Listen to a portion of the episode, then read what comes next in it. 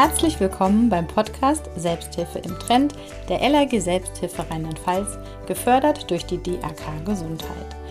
Ich bin Sabine Wollstätter und ich gehe hier ins Gespräch mit Menschen, die spannende Ideen und Perspektiven für die gesundheitsbezogene Selbsthilfe haben.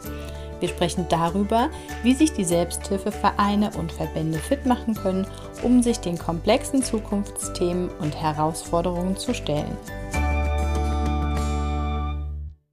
Mit dem heutigen Interview starten wir hier in eine neue Mini-Staffel. In den nächsten drei Folgen widmen wir uns den Themen Nachfolgeplanung, Netzwerk und Kooperation in der Verbandsarbeit. In diesem Interview habe ich Herrn Davo zu Gast. Herr Davo ist der aktuelle Geschäftsführer des CBF, Club Behinderter und ihrer Freunde Südpfalz e.V. und steht kurz vor seinem Ruhestand. Heute lässt er uns daran teilhaben, wie er seine Nachfolge vorbereitet hat. Ihr könnt euch auf ein tolles Interview freuen und damit poltern wir auch schon gleich in die Aufnahme. Viel Spaß! Vielleicht starten wir so, Herr Daro, dass Sie sich noch einmal kurz vorstellen. Wie sind Sie hier? Wie sind Sie zum CBF gekommen? Ja. Und ähm, genau, was steht Ihnen jetzt? Mein Name ist Christian Davo. Ich bin Geschäftsführer am Club Behinderte und ihrer Freunde Südfonds e.V. Zur Selbsthilfe bin ich gekommen über meinen Zivildienst 1977. Dort waren in einer Behindertenwerkstatt, dort waren äh, Mitstreiter, die einen Verein gründen wollten, der die Selbsthilfe von Menschen mit Behinderung nach vorne bringt. Ich bin dann dort in dieser Initiative dabei gewesen, habe dann mitgemacht. Aus dieser Initiative ist dann der CBF entstanden. Und seit den frühen 80er Jahren bin ich auch dem CBF verbunden. Und die letzten mehr als 25 Jahre war ich auch Geschäftsführer dann im CBF. Was macht der CBF? Was war auch damals das Ziel? Also mit welchem Anliegen haben Sie gemeinsam den CBF gegründet? Also das Ziel war ursprünglich, dass Menschen mit Behinderung, Menschen ohne Behinderung äh, gemeinsam Freizeit verbringen, gemeinsam sich einsetzen für die barrierefreie Umgestaltung der Umwelt, äh, könnte man so vielleicht bezeichnen oder ja bezeichnen, eine so eine eine Weltgesellschaft. Also Menschen mit Behinderung waren damals oft institutionalisiert in, in Wohnheimen oder im Elternhaus äh, relativ isoliert. Und wir haben es uns zur Aufgabe gemacht, diese Menschen aus diesen Einrichtungen rauszuholen um sie in der Umwelt auch erlebbar zu machen und ihnen auch das Leben in der Gemeinschaft zu ermöglichen. Ich habe auch einen Sohn mit einer Behinderung, äh, lebt, weil er noch klein ist, noch im häuslichen Umfeld. Und jetzt dachte ich gerade, das sind wahrscheinlich auch Punkte, die wir heute immer noch verändern wollen. Wenn Sie jetzt mal zurückblicken, was ist heute anders als damals, als Sie angefangen haben? Zu Beginn könnte man fast sagen, dass die Menschen mit Behinderung in der Gesellschaft nicht wirklich wahrgenommen wurden. Die waren nicht direkt versteckt, aber sie sind nicht, nicht in dem Maß wie heute in der Gesellschaft präsent gewesen. Und es war unser Ziel, das zu ändern und diesen Menschen ein Leben in der Gemeinschaft zu ermöglichen. Und das nicht nur in einer Sonderform, sondern tatsächlich Schlagwort äh, gleichberechtigte Teilhabe zum Beispiel, dass also das, die Behinderung als solche nicht als, als Hemmung, Hemmschwelle benutzt, betrachtet wird, um nicht in der Gesellschaft aktiv zu werden, teilzunehmen. Also die Umgestaltung der Umwelt, sowohl was, was bauliche Geschichten angeht, aber auch das Umdenken in den Köpfen der Menschen, dass jemand mit einer Behinderung genauso ein Mensch ist wie jeder andere auch eigentlich. Und das hat sich meiner Meinung nach in der Gesellschaft verändert. Zu Beginn war das nicht der Fall. Da wurden tatsächlich äh, noch Menschen mit Behinderung, Beeinträchtigung zu Hause, ich sag mal, versteckt, mehr oder weniger. Äh, heute geht man offensiver mit dieser Geschichte um. Also unser Ziel war und ist, äh, einfach das auch als normales Leben zu betrachten. Und da, glaube ich, sind wir schon relativ weit gekommen. Mhm. Wie haben sich auch die Ziele des CBFs jetzt durch Ihre Arbeit durch die letzten Jahre verändert? Sind das noch die Ziele, mit denen Sie gestartet sind oder sind Aufgaben dazugekommen? Also die Satzung vom CBF äh, besteht noch seit Vereinsgründung, wurde mehrfach überarbeitet und äh, wurde auch äh, modifiziert und erweitert. Wir haben in den ja, mit 80er Jahren begonnen mit Zivildienst, also auch Einsatzstelle für Menschen, für Zivildienstleistende. Zwei Einsatzstellen, einmal für mobile Dienste. Da haben wir dann unseren äh, Verein, die Vereinsveranstaltungen bedient und zum anderen äh, individuelle Schwerstbehindertenbetreuung, ein sperriger Begriff, der heute so auch nicht mehr verwendet wird wo wir Menschen mit Beeinträchtigungen in ihrer Wohnung, ihrem Wohnraum unterstützt haben. Und aus dieser Unterstützung in den eigenen vier Wänden es sind dann unsere Wohngemeinschaften entstanden. Das heißt, dort wohnen dann mehrere Menschen mit Beeinträchtigungen zusammen, die äh, gemeinsam ihren Alltag strukturieren mit Unterstützung vom CBF.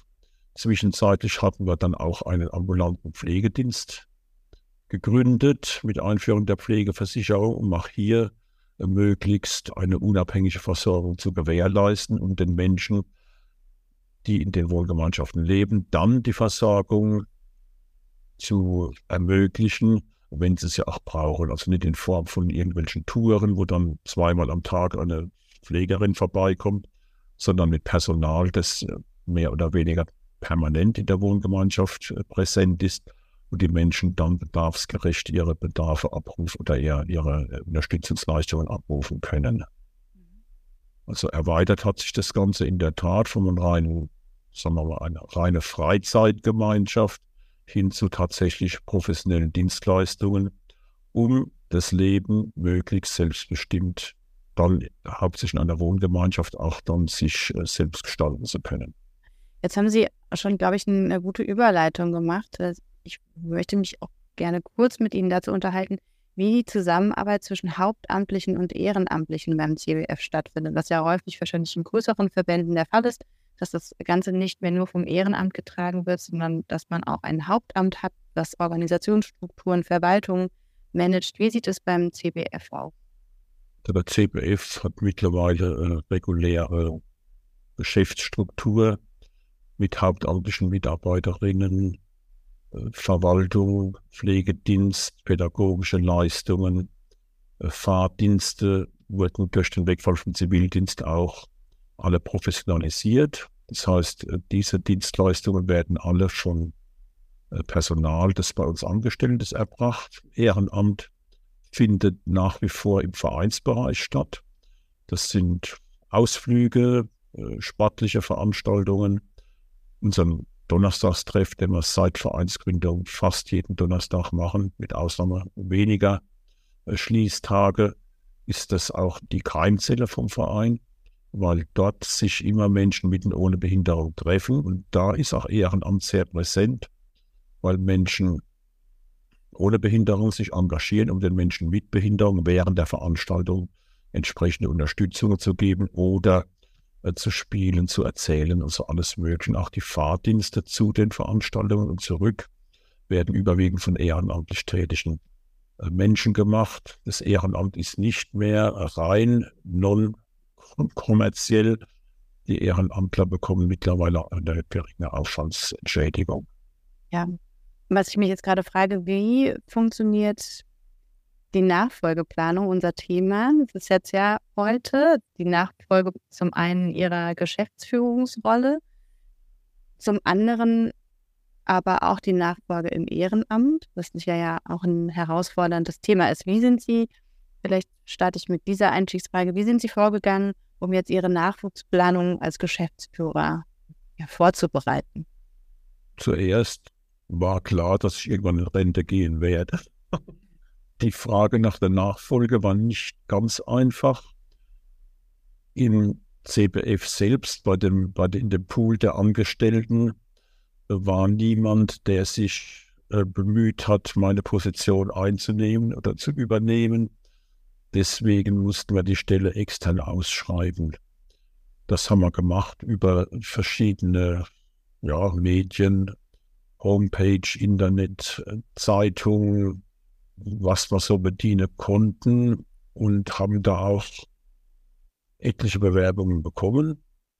die wir dann überprüft haben und haben dann in einer zweiten Bewerbungsrunde, in der ersten Bewerbungsrunde war niemand dabei, der uns wirklich so zugesagt hätte. In einer zweiten Bewerbungsrunde haben wir dann Menschen gefunden, die zufälligerweise genau das machen wollten, was ich so gemacht habe oder noch mache und die auch äh, von ihrer Person, Persönlichkeit äh, wunderbar in dieses Gefüge reingepasst haben, sowohl was das Zwischenmenschliche angeht, als auch das Engagement und natürlich die berufliche Vorarbeit und, und Ausbildung. Ich spreche immer in der Mehrzahl, weil ich hatte zwei Stellen inne, einmal die pädagogische Leitung und einmal die Geschäftsführung. Die Stelle haben wir gesplittet auf zwei Menschen. Einmal haben wir jetzt einen pädagogischen Leiter und eine Geschäftsführerin, mhm. die sich aber beide auch tatsächlich so wie ich auch ehrenamtlich auch im Verein jetzt schon engagieren. Heißt das, die beiden kommen aus dem Ehrenamt oder sind jetzt als Ehrenamt eingestiegen? Die kommen beide eigentlich aus dem Beruf. Auch aus der, der pädagogische Leiter kommt von einem großen Eingliederungshilfeträger, der gesagt hat, er möchte aber wieder so neudeutsch back to the roots. also lieber wieder im kleineren Umfang arbeiten, aber dafür mehr bewegen können, wie einem großen anonymen äh, Eingliederungshilfeträger. Und die Geschäftsführerin, bei der lief das ähnlich. Die hatte mehrere Einrichtungen über äh, Südwestdeutschland verteilt und sagt, sie war nur am, ja, am Rumfahren, um die einzelnen Standorte zu besuchen, um zu gucken, wie es dort läuft. Und auch die wollte lieber wieder zu einem kleineren Komplexträger wechseln, um dort, sagen wir so, alles vor Ort äh, zusammenzuhaben. Also sie kommen beide professionell aus der Eingliederungshilfe, auch aus Einrichtungen, beide stationär. Diese ambulante Geschichte, die wir machen, ist für die beide noch was Neues. Nicht was den Inhalt von Arbeit angeht, aber was die Strukturen angeht. Und da sind beide ehrenamtlich eingestiegen zu Beginn dieses Jahres. Es sind jetzt am Ende der Probezeit und mit meinem Ausscheiden übernehmen die beide quasi vollständig meine Funktionen. Ja, das ist ja spannend. Und wie haben Sie die Zeit gestaltet? Also wie haben Sie die Einarbeitung, die Zusammenarbeit, wie war es für Sie, den Nachfolger hier oder die NachfolgerInnen anzulernen, abzugeben? Ich habe nur spaßeshalber gesagt, äh, dass sie mich hier nur rauskriegen, wenn sie mich fesseln und knebeln aus dem Büro. ah, da stehen Ihnen wohl dann bevor. ja, ja. Mittlerweile ist es tatsächlich so, dass ich merke, dass die Arbeit doch, ja, ich sag, belastend vielleicht ist, äh, auch im Alltag schuldet, was Flexibilität angeht, in, auch im Denken, was neue Modelle angeht, was Änderungen angeht. Da merke ich, dass ich sehr stark äh, verhaftet bin in dem Bestand, in dem Bestehenden und die neuen Kräfte bereit sind, auch so zu neuen Ufern aufzubrechen und ich da nicht als Hemmschuh äh, funktionieren möchte. Gerade auch was jetzt Medien, neue Medien angeht, da ändert sich viel, was die Informationstechnik angeht, was die Digitalisierung angeht. Da bin ich, da bin ich vielleicht nicht mehr der richtige Mann. Ich sag's so, weil, weil da passiert so viel, dass man praktisch von vorne nochmal anfangen müsste zu lernen das Sozialhilferecht ändert sich ständig, die Einkommenshilfe hat sich verändert. Ich muss, glaube ich, drei oder vier verschiedene Sozialgesetzbücher lernen. Immer wieder mit neuen Paragraphen, mit geänderten Paragraphen. Irgendwann kommt man so an, sei, an seine Organisatorin, an seine äh, Grenzen, also für sich selbst. Und ich sehe schon, dass der CBF, wenn er auch für die Zukunft aufgestellt sein möchte, da auch ein bisschen frischer Wind braucht. Und da habe ich gesagt, an dem Punkt ist es wichtig, dass wir auch neue Leute reinkriegen, die mit neuen Ideen kommen, die noch aufnahmefähig sind für verschiedene größere Veränderungen, wo ich sehe, dass ich an meine Grenzen stoße. Von daher war das für mich äh, kein Problem, die Leute in das System einzuarbeiten, immer wieder mit der Maßgabe, äh, dass das so ist, wie ich das machen mache im Moment, aber dass wir dafür Veränderungen natürlich offen sind und ich es begrüßen würde, wenn man dann auch mal eine andere Handschrift sieht an dieser Geschichte. Und ich glaube, das funktioniert ganz gut. Mhm. Das heißt, so jetzt aktuell befinden Sie sich noch in dem strukturell, wenn ich das richtig verstanden habe, nichts verändert? Oder haben die beiden auch schon Gestaltungsspielraum gehabt jetzt in ihrer Einheit? Ja, die, äh, wir haben verschiedene, verschiedene Teamsitzungen auch, also in verschiedenen Ebenen und verschiedenen Bereichen. Wir haben ja mehrere Sozialarbeiter, Sozialpädagoginnen, vergleichbare Berufe äh, beschäftigt. Diese, diese Leitung dieses Teams hat der pädagogische Leiter komplett übernommen bereits. Das macht er meiner Meinung nach auch sehr gut. Ich kriege auch von den alten ehemaligen oder nicht ehemals, sondern Kolleginnen und Kollegen, die bei uns jetzt schon arbeiten die ganze Zeit, relativ positive Rückmeldungen, dass da jetzt wieder ein bisschen frischer Wind reinkommt. Das finde ich ganz gut. Und die neue Geschäftsführerin ist dabei, sich mit der Verwaltung auseinanderzusetzen, um dort die Strukturen vielleicht auch etwas zu äh, modifizieren. Also die haben von mir aus freie Hand, äh, jetzt auch diesen Gestaltungsprozess jetzt schon, jetzt schon in die Wege zu leiten. Ja, das ist ja toll. Sie haben gerade schon äh, gesagt, Teamsitzung. Und ich weiß, dass Sie auch über uns gerne Organisationsberatung in Anspruch genommen haben. Warum waren Sie hier so offen? Was war der Mehrwert für Sie, hier auch von außen jemand mit einzuholen zum CWF? Gut, also ich habe mir gedacht, äh, dass, dass es schon Reibungspunkte gibt zwischen den einzelnen Abteilungen oder habe ich bemerkt für mich und habe gedacht, wir brauchen Instrumente, um daran zu arbeiten, einfach um die Abteilungen untereinander besser zu vernetzen und das war dann mit der Grund, äh, diese Organisationsberatung zu beantragen, was auch freundlicherweise übernommen wurde von der LAG. Und mit der Frau Marx, die das macht, hatte man sehr gute Erfahrungen gemacht. Also das hat uns tatsächlich weitergebracht, weil die, sagen wir mal, äh, von, von, von außen auf uns drauf geguckt hat und gesagt hat, da und da und da sehe ich Möglichkeiten, Potenzial, was zu ändern. Da, da und da sind sie schon sehr gut aufgestellt. Also das war so wie, äh, sagen wir, Analyse, die für uns aber sehr hilfreich war. Und deswegen, also wir würden dies, diese, ich nenne es mal regelmäßigen äh, Überprüfungen, ähnlich wie TÜV-Prüfung beim Auto vielleicht, auch gern weiterführen, um einfach zu sehen, wie entwickeln wir uns weiter, entwickeln wir uns gut weiter, hängt es irgendwo, und das ist, glaube ich, wenn jemand da von extern guckt, relativ wertvoll, weil der natürlich auch mit einem ganz anderen Blickwinkel auf unsere Arbeit schaut. Und das funktioniert eigentlich sehr gut. Und offen waren wir deswegen, also sind wir deswegen, äh, weil ich mir denke, dass wir nur weiterkommen, wenn wir auch wirklich, sagen wir, den, den Finger in die Wunde legen und die, die Punkte, die uns belasten, berühren, auch wirklich ehrlich aufzeigen. Ne? Also das macht keinen Wert, äh, uns jetzt schön zu reden, wenn man merkt, an dem, an dem Punkt hängt es irgendwo. Von daher haben wir, haben wir eigentlich eine sehr vertrauensvolle Zusammenarbeit. Ja, gut hört sich das an. Sehr gut. Wie gestalten Sie Ihre Zusammenarbeit mit dem, mit dem Ehrenamt? Also wir haben ja jetzt überwiegend den, den, den Clubtreff im, im Ehrenamt. Das sind auch würde sagen, so vielleicht ein Viertel, ja, ganz so viel sind es vielleicht nicht, aber einige oder, oder mehrere festangestellte Mitarbeitende, die auch im Ehrenamt bei uns tätig sind. Da gehöre ich uns auch dazu.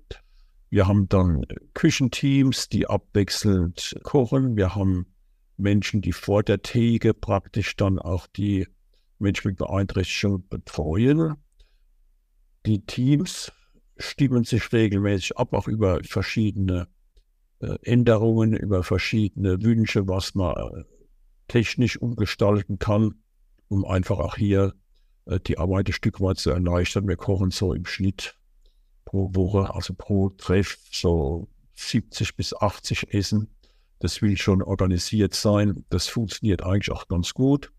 Die Küchenteams sind autonom in ihrer Gestaltung. Die gucken natürlich auch, dass man jetzt nahrungstechnisch wertvoll kochen, auch immer wieder vegetarische Gerichte, dass man nachhaltige, Produkte suchen. Also das machen die Teams, die Küchenteams in sich oder mit sich selbst.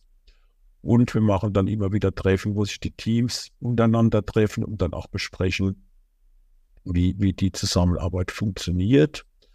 Äh, Ehrenamt wollen wir dann auch noch ein bisschen forcieren, indem wir immer wieder regelmäßig mehrfach im Jahr dann auch einfach Veranstaltungen machen, wo sich die Ehrenamtler treffen und dann mal nicht ehrenamtlich tätig sein müssen, sondern dann auch selbst mal in den Genuss kommen eines, sagen wir, einer Feier oder ja, ein geselliges Beisammensein und, um hier auch den Zusammenhalt zu stärken und zu fördern.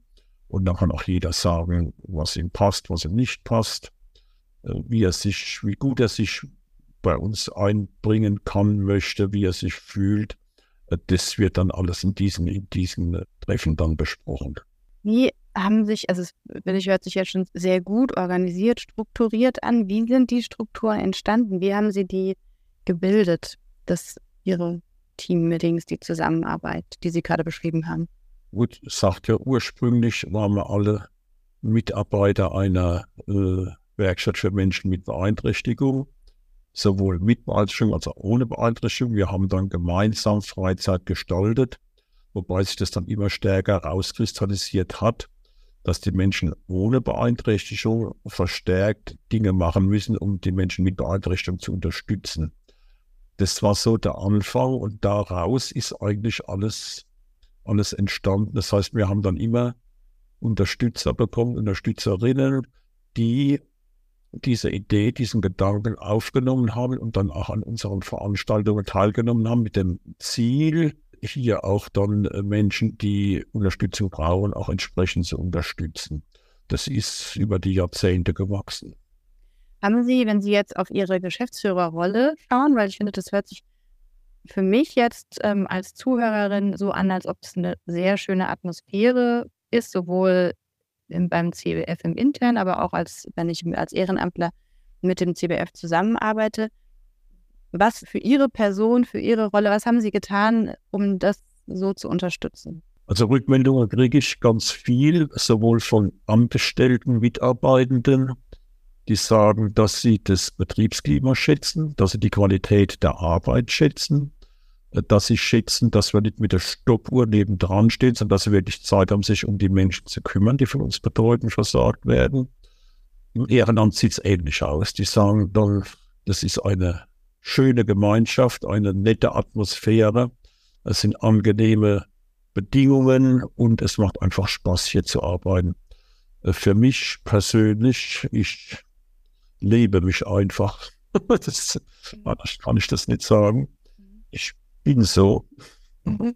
und bin vielleicht in dem Punkt dann auch äh, ein Stück weit Vorbild für Leute, die zu uns kommen. Das möchte ich nicht so hoch hängen, aber ich habe ein Elternhaus, das sehr sozial eingestellt war, genossen und bin von daher schon immer auf dem Weg, auch mich mit Menschen zu beschäftigen, mich um Menschen zu kümmern, denen es einfach nicht so gut geht wie mir. Irgendwelche Handicaps haben oder ansonsten auf der Schattenseite des Lebens stehen. Das habe ich so mit der Muttermilch ja, mitgekriegt. Und das versuche ich für mich umzusetzen. Ich glaube, dass sich da viele Leute auch identifizieren können mit dieser Einstellung ganz einfach. Mhm. Schön, gutes Bild. Jetzt haben wir schon von Ihrer anstehenden Rente gesprochen. Sie haben Nachfolger. Ja. Wie schaffen Sie es auch Junge, wenn wir jetzt mal auf das Alter jung oder vielleicht auch jung in der Rolle im Ehrenamt, wie gut gelingt es Ihnen, hier neue Menschen vielleicht auch ja, zu motivieren, mitzuarbeiten? Also haben wir in Landau die Uni, jetzt heißt sie irgendwie Rheinland-Pfälzische Technische Hochschule, komischer Name, früher war es die Uni. Mhm. äh, da haben wir schon immer Kontakte hin. Wir machen also dort Aushänge gezielt für Studierende, äh, um die zu gewinnen, bei uns tätig zu werden, jetzt ehrenamtlich oder auch während dem Studium nebenberuflich. Wir machen regelmäßig mit der Uni Projekte, wo also Kurse, Studierende eines Kurses mit Bewohnern oder mit Mitgliedern von uns zum bestimmten Thema, ja, wie soll man sagen, eine Veranstaltung machen oder eine Veranstaltungsreihe. Da geht es auch wieder um Ernährung, Umwelt, Nachhaltigkeit, solche Themen. Äh, die Studierenden erarbeiten ein Konzept und setzen das bei uns um. Über diese Schiene auch sagt, ah, das ist schön, was ihr hier macht, da würde ich gerne mal öfters kommen. Also wir versuchen, die Leute über unsere Arbeit an uns heranzuführen, auf der Uni natürlich in Lande auch, äh, die auch Sonderpädagogik und Pädagogik äh, anbieten, hier auch neue Mitarbeiterinnen zu gewinnen. Äh, auf dem Weg sind wir und wir arbeiten viel mit Schulen zusammen, also Schulprojekte auch bei uns. Und wir beteiligen uns an verschiedenen äh, Veranstaltungen, die hier in der Stadt Landau oder in den Kreisen veranstaltet werden. Das, wir sind auch dann immer mal wieder am Kindertag präsent oder an anderen Veranstaltungen in der Stadt. Äh, Ehrenamtsbörse sind wir aktiv mit, wo also Leute einfach gezeigt bekommen, wer der CBF ist und was der CBF macht. Und da kommen noch immer wieder Interessenten, die dann sagen, sie möchten gerne bei uns was machen, mitarbeiten. Da sind noch immer wieder viele jüngere Leute dabei. Jüngere Menschen, die auch hier äh, studiert haben, sind bei uns schon hängen geblieben. Dann tat sich auch über, über Jahre oder Jahrzehnte hinweg. Ja. Wie weit würden Sie sagen, ist Ihr Bekanntheitsgrad so in der Südpfalz? Da habe ich so ein, ein Bonmot entwickelt, Früher wurde ich gefragt, was ich mache, wo ich arbeite. Ich habe gesagt, ich bin beim CBF. Die Leute haben gesagt, was ist der CBF? Habe ich gesagt, Clubbehindern ihrer Freunde. Wenn mich dann irgendwann war da mal so ein Wechsel, wenn ich dann sage, ich arbeite beim Clubbehindern ihrer Freunde, so Art beim CBF. Also es, der, der, CBF ist tatsächlich so, so ich würde sagen, so ein bisschen eine Marke, tatsächlich. Wir haben auch im Moment Fuhrpark ungefähr 20 Fahrzeuge. Das sind äh, zehn Busse, die umgebaut sind für Beförderung zur, äh, für, für Rollstuhlfahrende Fahrerinnen Fahrer. Und da haben wir neben auf den Bussen einen freundlichen Rollstuhlfahrer drauf, der auch auf unserer Homepage zu finden ist. Und die Autos sind natürlich in der Stadt unterwegs oder in der Kreise unterwegs. Und wenn dann jetzt Menschen kommen, sagen, CBF, ah, das sind die mit den, mit den lustigen Rollstuhlfahrern auf den Autos. Also Ne, das ist so, so eine Art Eigenwerbung, die äh, draußen in der, in der Öffentlichkeit wahrgenommen wird. Mhm. Und wenn ich irgendwelche Leute treffe in der Stadt oder ich bin auf einer Sitzung oder irgendwo, auch mit Menschen, die mit Behindertenarbeit, mit sozialer Tätigkeit nichts zu tun haben, der CBF ist mittlerweile bekannt in der Region. Ich hatte gerade den Gedanken, Sie zu fragen, haben Sie noch einen Tipp vielleicht für Verbände, bei denen es noch mehr, die noch nicht so sichtbar sind, bei denen vielleicht auch, es ist, für mich hört sich das so an, als ob sie eine sehr schöne Atmosphäre geschaffen haben, sehr motivierte und engagierte Mitarbeiter haben, mit denen, denen sie viel Freiraum geben, ähm, sehr positiv wahrgenommen werden. Gibt es sicher auch mit Verbände, die genau in einzelnen dieser Themen noch Bedarf sehen, da weiterzukommen. Haben Sie eine Empfehlung, die Sie jetzt hier, die Sie gerne mitgeben möchten? ja, für, für, für die Agierenden vielleicht. Man muss die Menschen mitnehmen. Also man kann es nicht von oben oder, oder draufsetzen. Wir sind Gemeinschaft, wo jeder sagen wir, einen gleichen Stellenwert hat, egal, egal welcher Funktion, welcher Position und welcher Art und Form von Beeinträchtigung, Behinderung man muss einfach den, den einzelnen Menschen schätzen und auch da mitnehmen, wo er steht. Das ist also ganz wichtig, denke ich. Was wir noch machen, das hatte ich jetzt noch nicht gesagt, wir geben seit, ich glaube seit 1984, äh, vierteljährlich eine Vereinszeitschrift raus. Die hat es also schon immer gegeben. Ich war auch, ich habe die erste gemacht und mache sie jetzt immer noch. Die leben wir aus in Apotheken, bei Ärzten, kriegen alle Mitglieder von uns, die gehen an die Verwaltungen, Kreisverwaltung, Stadtverwaltung, Verbandsgemeindeverwaltung, also alle öffentlichen Orte, wo wir sie unterbringen, legen wir die aus. Auflage haben wir 1000 Stück im Moment. Das wird von den Leuten auch gesehen und gelesen. Da drin berichten wir über Vereinsleben, da ist ein Terminkalender drin. Wir berichten über Änderungen im Sozialhilferecht, in der Eingliederungshilfe. andere Themen, die äh, für Menschen äh, mit Beeinträchtigung interessant sein könnten, Hilfsmittel, alles Mögliche. Äh, dieses, diese Vereinszeitschrift wird gelesen, also tatsächlich gelesen. Und das ist für uns natürlich auch noch ein ganz großer Werbeeffekt. Weil, weil es dann auch Leute mit sagen, ich habe das gelesen, eurem Heften, kann ich mal, wird da mal. Also das, sowas würde ich empfehlen, wenn man das äh, organisatorisch auf die Reihe kriegt einfach auch die Öffentlichkeit über sich selbst zu informieren.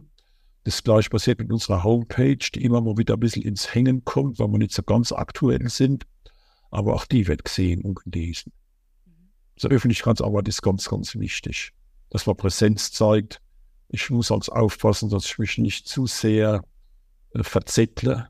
Aber ich denke, es ist wichtig, dass man, wenn hier regional, kommunal Arbeitskreise gibt, die in irgendeiner Form, irgendeiner Form mit uns zu tun haben, dass man dort auch Präsenz zeigt und dass man auch aktiv mitarbeitet. Das kostet viel Zeit. Äh, ja, hauptsächlich Zeit, auch manchmal Mut, sich irgendwo mit hinzubegeben. Aber es macht sich, es macht sich bezahlt, nicht monetär, aber für den Verein bezahlt. Ich bin mittlerweile auch noch, wie soll man sagen, im Tourismus aktiv. Wenn also hier in der Südpfalz touristisch was geändert wird, neu erschlossen, barrierefrei umgebaut, äh, wird der Verein CBF gerne angefragt, ob wir uns das mal angucken möchten, ob wir Stadtführungen mitmachen, um zu gucken, inwieweit die barrierefrei sind oder nicht. Also das ist wichtig, dass man einfach immer wieder Präsenz zeigt. Ich bin selbst auch in Selbsthilfeverein aktiv. Wir haben gerade auch einen Vorstandswechsel und ich habe das Gefühl, es gibt Themen, die überschneiden sich für uns. Also bei uns ist es der Autismusverein, ein Elternverein. Also wir haben Themen, die sich überschneiden. Und ich denke gerade in Kooperationen. Wie ist es beim CBF? Haben auch die Kooperationen? Sind sie vernetzt mit anderen Verbänden? Gibt es Synergien, die sie nutzen in der Zusammenarbeit? Ja, und zunächst war sogar Mitglied im Paritätischen Wohlfahrtsverband. Das war für uns ganz wichtig, dass wir da eine Institution haben, die sich da auch ein bisschen um uns kümmert. Wir sind lokal Mitglied im Eingliederungshilfeverbund Südpfalz. Das ist Zusammenschluss aller Einrichtungen, die sich in der Eingliederungshilfe hier in der, in der, in der Südpfalz, die gemeinsam mit den Kommunen dann Dinge versuchen zu regeln, umzusetzen, wo wir dann nicht als Einzelkämpfer auftreten müssen, sondern wo der Verband, äh, dieser Engagehilfsverbund, im Prinzip für alle Mitglieder das übernimmt. Da muss man natürlich auch Manpower mitbringen. Es gibt verschiedene Arbeitsgruppen dort zu unterschiedlichen Themen. Aber im Großen und Ganzen steht man dann bei Vater mit allein da, sondern das sind wirklich Mitstreiter, äh, die zum Teil auch aus Einrichtungen kommen, die anders aufgestellt sind wie wir, die Justiziare beschäftigt haben oder Geschäftsführer, äh, die nicht noch die pädagogische Arbeit und die Vereinsgestaltung mitmachen, sondern äh, sich da auch intensiver kümmern können, die ein anderes Sachverstand mitbringen, die andere Ausbildungen mitbringen. Das ist also ganz wichtig, dass wir also in dem Rahmen vernetzt sind. Dann sind wir ja Mitglied in Sozialberatungsstellen, weil Sozialberatung machen wir also auch noch. Jetzt Schwerpunkt halt äh, Beeinträchtigung, Bauen, Hilfsmittel, solche Geschichten, das machen wir noch mit.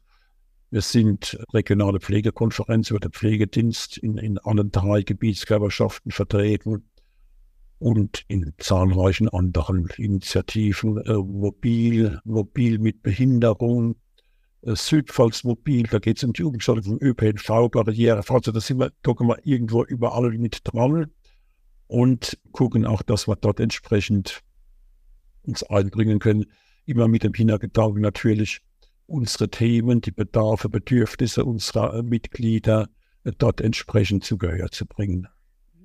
Das heißt, Sie sind da auch aktiv und sichtbar. Sie sind, weil Sie von Mitgliedschaften gesprochen haben, das kann man ja auch unterschiedlich leben.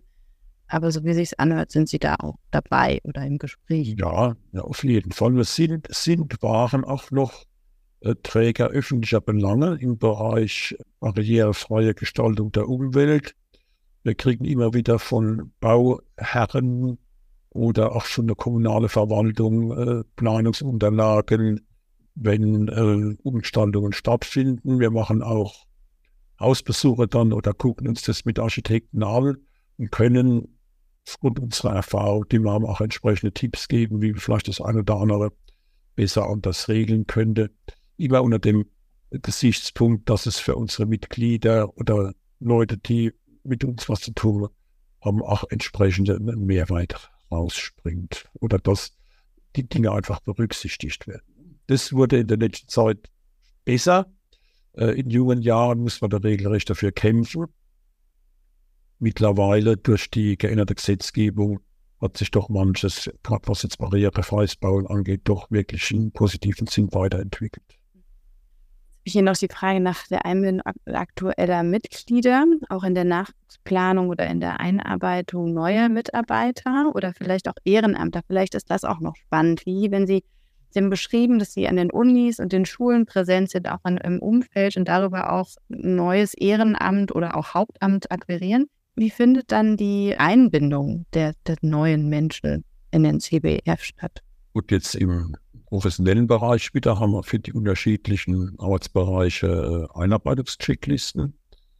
Die Leute, die neu zu uns kommen, Mitarbeitende, bekommen einen, mal, Paten an die Hand, der den Menschen dann diese Liste durchgeht, der ihnen erklärt, wie die Arbeitsweise funktioniert und die haken dann diese Liste ab und nach einer Zeit von drei, vier Wochen sollten die eigentlich soweit eingearbeitet sein und die Listen werden dann auch in der ja, in Personalakte quasi mit reingenommen.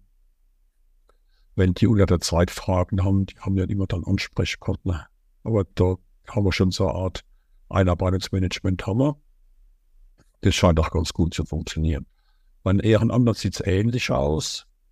Die kommen halt mal her, gucken sich das Ganze an, kriegen dann eine ja, sagen wir, Einführung über den CBF, über das, was wir wollen, was wir machen, was unsere, was unsere Ziele sind, auch was, wie wir mit dem Mensch umgehen, mit dem einzelnen Mensch.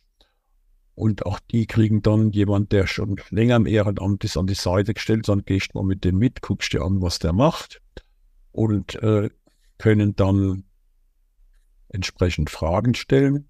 Und wir haben auch bei jedem Clubtreff, da passiert das meiste eigentlich, haben wir auch immer einen Verantwortlichen mit dabei, also jemand, der danach hauptamtlich tätig ist oder so wie ich dann ehrenamtlich mitmache den sie dann fragen können, wenn sie, wenn sie nicht weiterkommen oder weiter wissen.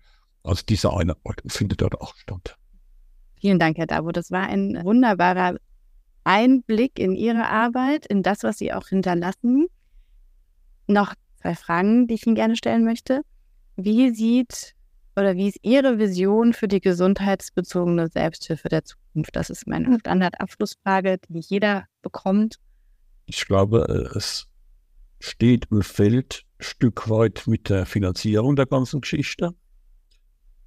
Das heißt, auch wir kriegen dann, wenn wir in der Pflege sind, bestimmte Vorgaben gemacht, zeitliche und finanzielle. Äh, der CBF ist so aufgestellt, dass wir das so nicht machen. Also wir müssen uns natürlich dem System unterwerfen. Aber wenn jemand jetzt für bestimmte Tätigkeiten länger braucht, dann ist es einfach so. Dann nehmen wir das hin.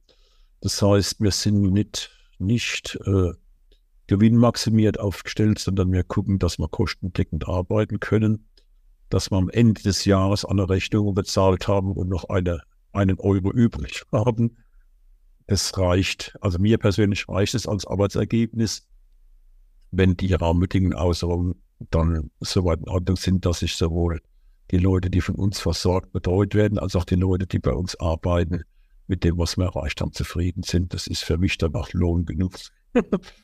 also da wird äh, mit der finanziellen Ausstattung wird einiges passieren müssen.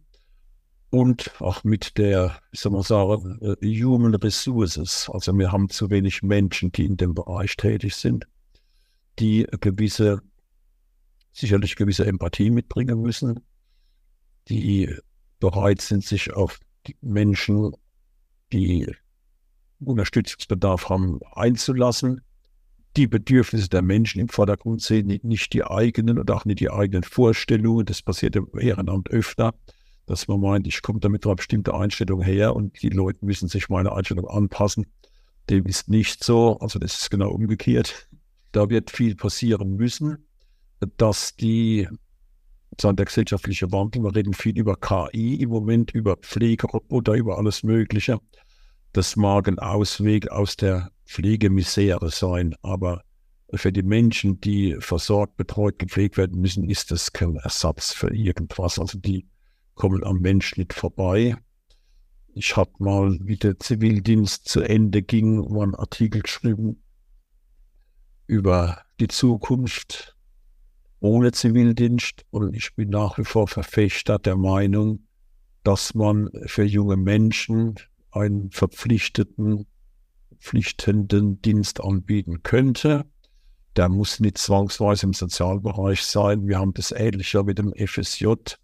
Äh, kann äh, kulturell, kann ökologisch, kann sozial sein. Aber ich glaube, dass diese diese Tätigkeit für die Gesellschaft insgesamt, egal in welchem Bereich, äh, für junge Menschen auch ein Stück weit prägend sein kann. Also diese Erfahrung, die ich glaube, die niemandem was schadet. Ich sehe, ja, ich soll es ausdrücken, ich sehe, dass das vielen jungen Menschen abgeht. Diese, diese, diese Erfahrung, äh, auf einen anderen Mensch zuzugehen, sich mit einem anderen Mensch zu beschäftigen, oder aber für die Gesellschaft irgendwas zu tun. Und ich glaube, dass das prägend sein kann.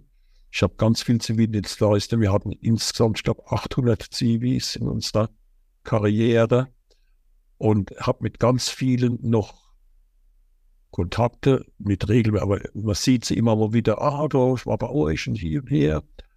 Und es sind immer gute Kontakte. Es waren ganz wenig junge Leute dabei, Menschen, die, für die das vielleicht nicht das Richtige war. Ganz viele andere sagen, es war gut, dass ich das gemacht habe. Ich habe, nehme für mich, für mein Leben viel mit. Und ich, sind Erfahrungen, die sollten, die sollten wir junge Menschen nicht vorenthalten. Diese Gemeinschaftsleistung, dieses, so was nenne. Es, es gibt, es gibt vielleicht eine andere Sicht aufs Leben, dann mittel- und langfristig. Also ich hätte kein Problem damit, wenn junge Menschen ein halbes Jahr oder Jahr äh, was machen sollten, müssten. Ich sehe es auch bei unseren FSJ und BFD-Leuten jetzt, dass die auch was mitnehmen für sich. Also die sagen, ach, das war für mich wichtig, das zu, das zu tun, das zu machen. Und ich bin froh, dass ich es gemacht habe. Und es wird ja auch dann mit einem ja, sagen Taschengeld äh, finanziert. Äh, man muss vielleicht nicht unbedingt ein Jahr in Australien Backpacker machen oder schon irgendwas. Ich glaube, dass man, wenn man hier ein bisschen in der Region lebt, äh, dass man da auch viel Gutes bewirken kann und auch Erfahrungen fürs Leben mitnimmt. Herr Dabo, jetzt sind Sie ja kurz vor Abschluss. Wie verlassen Sie denn den CBR? Was nehmen Sie fürs, also was nehmen Sie mit? Ich gehe mit einem relativ guten Gefühl, weil ich der Meinung bin, dass die nachfolgenden Personen auch das Stammpersonal äh, das auch ohne mich meistern kann. Ich denke, dass die Idee, so wie ich sie mitgemacht habe die ganzen Jahre, dass das im CBF bleiben wird, auch mit neuen Menschen. Ich sehe, dass ich einige Baustellen noch nicht fertig bringen konnte, vollenden konnte. Das liegt aber nicht an uns, das liegt an der Bürokratie, das liegt am Personalmangel in den Verwaltungen. Da habe ich da ein paar Sachen. Äh, es ist so, dass ich mit meiner Nachfolgerin auch ausgemacht habe, dass wir so einen regelmäßigen Schur fix machen, wo ich hier noch zur Verfügung stehe, wenn sie dann entsprechende Informationen braucht. Und ich werde mich, ich habe es ja schon gesagt, bemühen um ein Pöstchen im Vorstand. Das heißt, ich werde den CBF nicht verlassen, aber ich werde mir einen anderen Hut aufsetzen. Wunderbar. Vielen Dank, ähm, Herr Davo, dass Sie heute hier dabei waren. Alles Gute für Sie mit dem neuen Hut. Viel Erfolg und ähm, vielen Dank. Und das war unsere elfte Folge. Danke, dass ihr wieder dabei wart. Wie immer freuen wir uns über Feedback und Anregungen an podcast.lag-sp-rlp.de. Bis nächste Woche.